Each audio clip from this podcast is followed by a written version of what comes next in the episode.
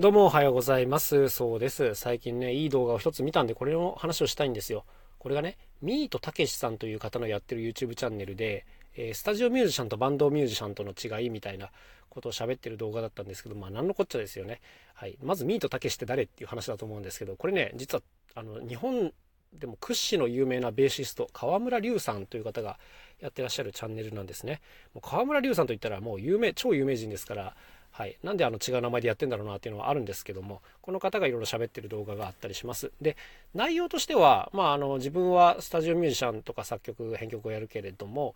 えー、で年間ねもうものすごい数の曲を弾くと。で、まあ、一個一個にやっぱりすごい工夫をするけれどバンドのミュージシャンっていうのはそんなにやんないですよねということ。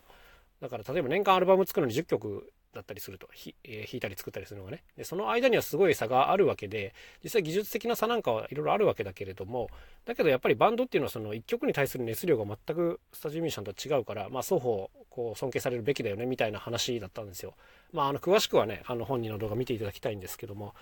でまあそうだよねと思いながらいろいろ聞いてたんですけども この河村隆さんって、まあ、スタジオミュージシャンとしても大活躍されてるんですけどそのやっぱその仕事の凄さっぷりがねあの話に出てきますね。あの自分たちはみたいな話をするんですけどあの最低年間2000曲を弾きますみたいなことを言ってました。うわっと思いましたね。で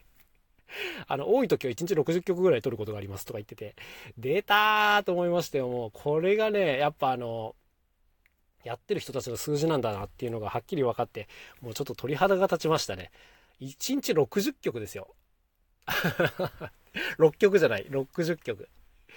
いやー、やられましたね。で、やっぱ話を聞いてると、あの、もう当日譜面バット渡されて、で、ワンテイク弾いて OK とかね、あの、もうちょっとここの4小節だけ取り直してとか、あの、そういうレベルで物事が進んでいくので、あの、まあ、大変ですね、みたいなことを言うんですけど、いや、もう桁が違いますね、やっぱりね、トッププロっていうのはね。はい。でも、あの本人が言ってたのはやっぱりそういうことやってるとあのもう一曲一曲のこと覚えてないんですよねあのこれスタジオミュージシャンあるあるみたいなとこなんですけどあの弾いた曲のことをもう覚えてないとしかもその曲も譜面には例えば曲のタイトル書いてあるんじゃなくて M 何番とか、まあ、そういう書き方をされてるので何の曲か分かんないっていうね、はい、何に使われてる曲なのかすらあの分からないみたいな状況で弾いてたりすると。まあ、それでね、成立させちゃってるっていうのがすごいんですけども、やっぱりあの、こればっかりではダメになるなと思って、ある時期から、その曲の情報っていうのをもっと教えてくださいっていうようになったということをおっしゃったんですけど、いや、これが、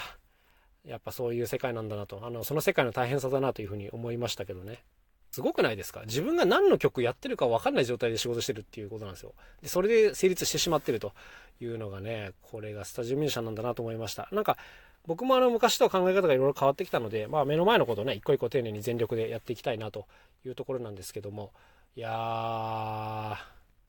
あ、だから今このミートたけしさんのあのやり方に憧れるかっていうとそうではない部分もあるんですけどでも本人はねやっぱすごい熱い方であの一曲一曲にそれでもあのやっぱ聴いてる方を感動させるものを入れていくっていうことをねあのこだわり抜いてやられてるんでもう本当にすごいなというところなんですけどもまあ似たようなね音楽の世界にいると言っても仕事のやり方は全く違うというわけでございますよ。そしてこれがトップの方たちのねやってる数字っていうことですね。いや1日20曲30曲は結構当たり前にあるとかあのおっしゃってましたからね。いや恐るべきですよ。僕なんか1年で20曲30曲取れりゃいい方なんで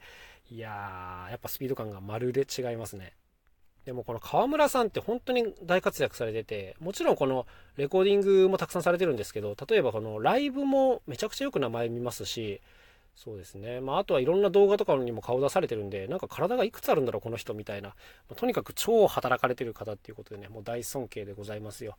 いやー、なんか、仕事してる人ってやっぱかっこいいなと思います。これ昔から変わんないです。なんかね、かっこよく生きていきたいんですけども、僕はあの、もうたくさん働いてる方がとにかく昔から好きなので、もう尊敬の一言しかないなという感じですね。で、こういうすごい人の、何ていうんですか、内情というか、えー、思ってることとかがね、知れるっていうのは本当にいい時代に生きてるよなという、そんな感じでございます。興味ある方はね、ミートたけしさんでぜひちょっと調べてみてください。YouTube でいろんな動画出されてます。というわけで今日も一日頑張っていきましょう。また明日お会いしましょう。さようなら。そうでした。